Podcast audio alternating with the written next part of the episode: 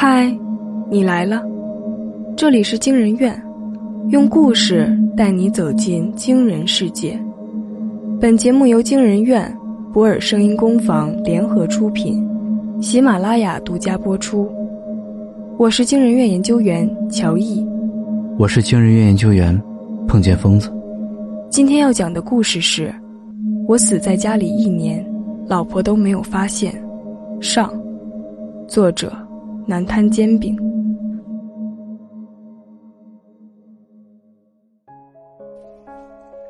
今天的午饭很丰盛，香味从厨房一直飘到客厅。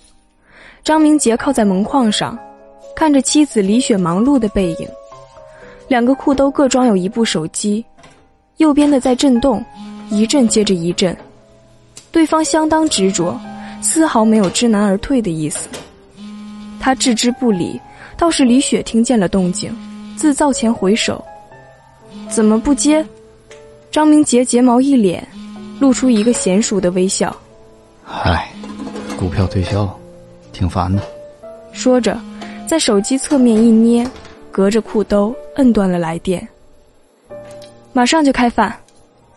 李雪不疑有他，利落的掂了下炒勺，又问：“东西收拾好了？”张明杰将一个双肩包放在行李箱上，一摊手，没什么东西，我喜欢轻装简行。四菜一汤摆上来，色香味俱全。张明杰尝了一口，有些意外的挑高了眉。哟，你这厨艺什么时候突飞猛进了？是你太久没吃了而已。李雪这句话说的很平静，脸上也未见波澜。但听在张明杰耳里，无端有些刺人，像是话里藏了针，有意埋怨他似的。唉，我工作太忙了。可这也不是你出轨的借口。张明杰在心里愤愤道，口中却截然是另一种温柔的语气。是我的错，我也有做的不好的地方。李雪抿抿嘴角。快尖在饭粒中无意识地戳了几下，似是想说什么，踌躇片刻，到底没有言语。张明杰悄然捏紧拳头，视线越过李雪的肩膀，佯装看挂钟，余光却朝书房瞟了过去。从这个角度，他看不清放在书架后的秘密柜，可他知道，他就在那里，等着。只这么短短一瞟的功夫，张明杰念如电转。在心里又将自己的整个计划快速盘算了一遍，而后他露出一点恰到好处的急色，顺势收回目光，低头加快了冻住的速度。哟，再不出门，我要晚点了。许是二人各怀心思，一桌饭菜剩下了大半。临走前，李雪习惯性的将剩菜放进冰箱，这是今天他犯的第一个错误。第二个错误，是他收拾行李时忘记将藏在书房抽屉里的药瓶一起装入旅行箱中。然而此刻，李雪对于这两个错误都毫无意识，就像他们谁也没有意识到这是夫妻两人同吃的最后一顿饭一样。半个月后，李雪为张明杰操办了葬礼，说是葬礼，其实不准确，只能算告别式。葬礼是给死者办的。入殓落葬，魂魄亦得归处。可若连遗体也没有，那就只是告别式。哀乐低鸣，满目缟素，黑衣的宾客们鱼贯上前，放下手中所执的白色玫瑰。节哀，谢谢。李雪重复着深鞠躬的动作，她不敢用腹部发力，重量都压在腰上，很快便觉得腰椎刺痛。就这样。在疼痛与疲倦中，他一直有些飘忽的心怦然坠地，终于实实在在的相信了，张明杰死了，她结婚七年的丈夫死了，死在最后一次共进的午餐后。他无声的喃喃，再次弯腰起身时，眼前陡然眩晕，腰吃不上力，微微向前趔趄了一下，一双手蓦地扶住他。肌肤相贴滚烫的温度不属于冰冷的灵堂。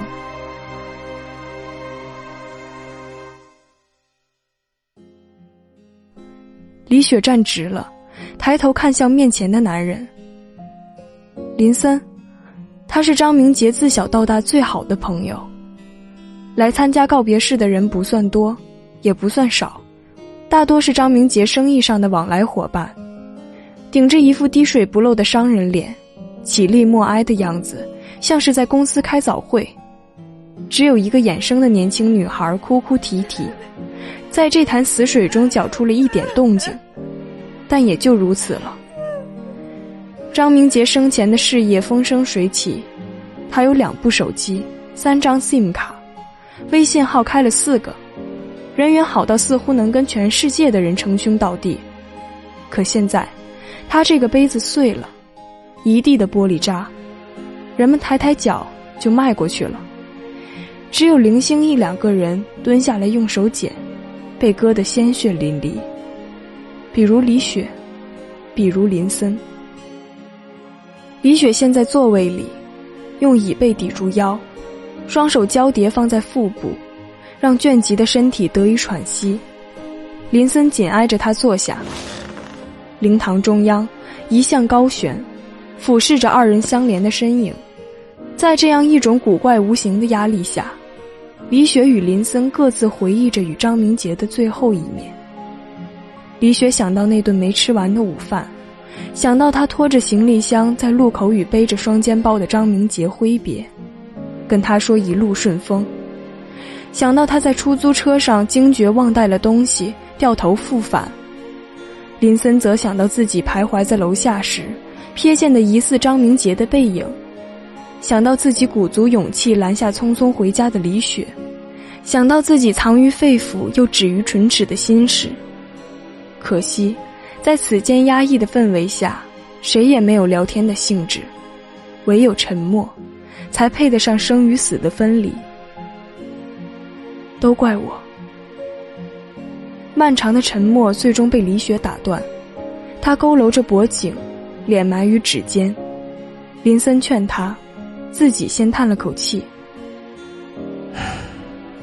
别这么想，这是意外，跟你没关系。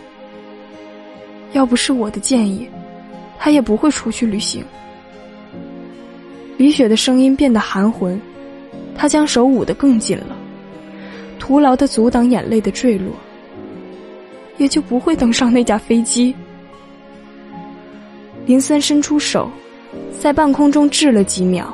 才轻轻的落下去，拍了拍李雪颤抖的肩膀。这哪是你可以预料到的事情呢？只是造化弄人。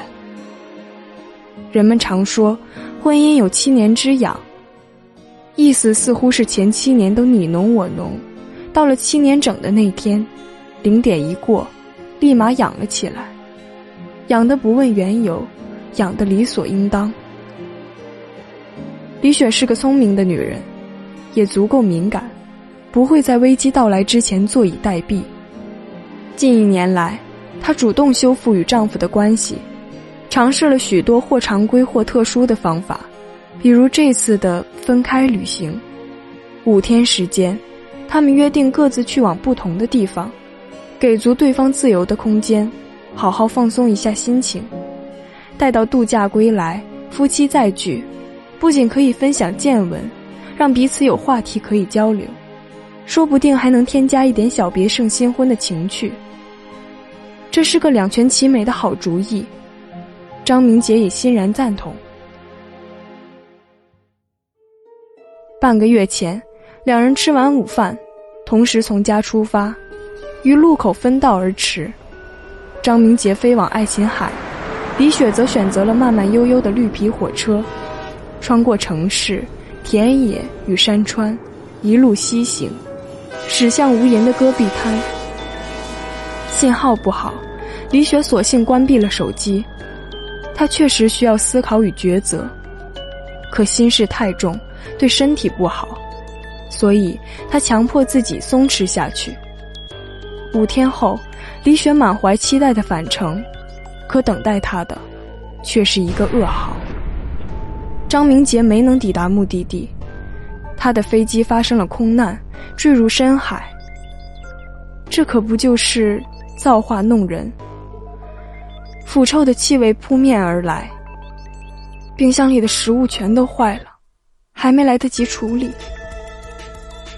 李雪掩住口鼻，她旅行结束，刚回城便得知了空难的消息。那之后一直忙碌于张明杰的后事，同时也害怕自己情绪崩溃，所以住在娘家，期间一直没有回来过。他对着身后的林森如此解释道。林森露出了一点温润的笑意，表示无妨。他在英国读医学，接受过正统的英伦礼仪熏陶，言行举止都有一种绅士的风度。告别式结束后，他见李雪身体抱恙，便坚持送她回家。李雪迈入屋内，径直向书房走去。他需要取走一些必要的证件材料。书房密闭，林森打开窗户。风像洪水穿过闸口，一下子灌进来。李雪的发尾散开，被吹得高高扬起，露出一方洁白无瑕的侧颜。林森的眼神里有某种克制的情绪。你以后打算怎么办？我也不知道。李雪失神地盯着手里的结婚证，她茫然而脆弱，像个摇摇欲坠的影子。林森心里忍不住的怜惜，情难自持。几乎是脱口而出：“小雪。”这个称呼不合时宜，幸好声音不大。李雪兀自发呆，似乎没有听见。林森当即意识到自己的失态，目的缄口，急于掩饰似的找了个不相干的话题，随手一指：“那是什么？”一面可推拉书架后有额外的储藏空间，并排放着两样东西。李雪终于抬起头，顺着林森指尖的方向望去，是我和明杰的秘密柜。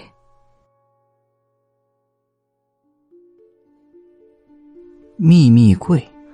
林森闻所未闻。李雪的脸上浮现出一层动容的瑕疵，像是磨皮滤镜般，模糊掉了她因为消瘦而凸显出来的骨感，令整个人都变得柔和起来。结婚伊始。他曾与张明杰达成了关于互相信任的共识，因此他们购置了两个保险柜，一人一个，用于容纳各自的私人空间。别说什么夫妻之间应该完全坦诚，但凡是个人，总有一些无伤大雅但是只愿意留给自己的秘密。保险柜的密码是共享的，就是两人登记结婚的日子，任何一方都可以轻而易举地开柜查看。这就构成了一个有趣的黑箱机制，打开它没有任何难度。可如果你真的遵守自己的诺言，信任自己的伴侣，那么它就相当于有了世界上最难解的防火墙，永远不会有被攻破的一天。林森听完李雪的解释，直呼不可思议：“你真的没有打开过他的柜子？”李雪半垂眼睑，若有所思的样子，半晌。摇了摇头，屋里太臭了。他将手里摊开的结婚证放在一边，加快了整理的速度。林森从他身边走过时，状似不经意地瞥了一眼。二零一三年五月二十日，二零一三零五二零。他一直走到推拉书架前站定，隔着空隙去看里面的保险柜。你就不好奇，他的秘密柜里装了什么吗？我相信他。李雪埋着头，声音也被压得低沉。谁没有秘密呢？听到这话，林森突然笑了笑，眼底藏着一点晦涩难辨的阴影。是啊，谁都有秘密，他也有。林森的秘密就是，他知道张明杰根本没有登上那架失事的飞机。不过。他并不打算告诉李雪。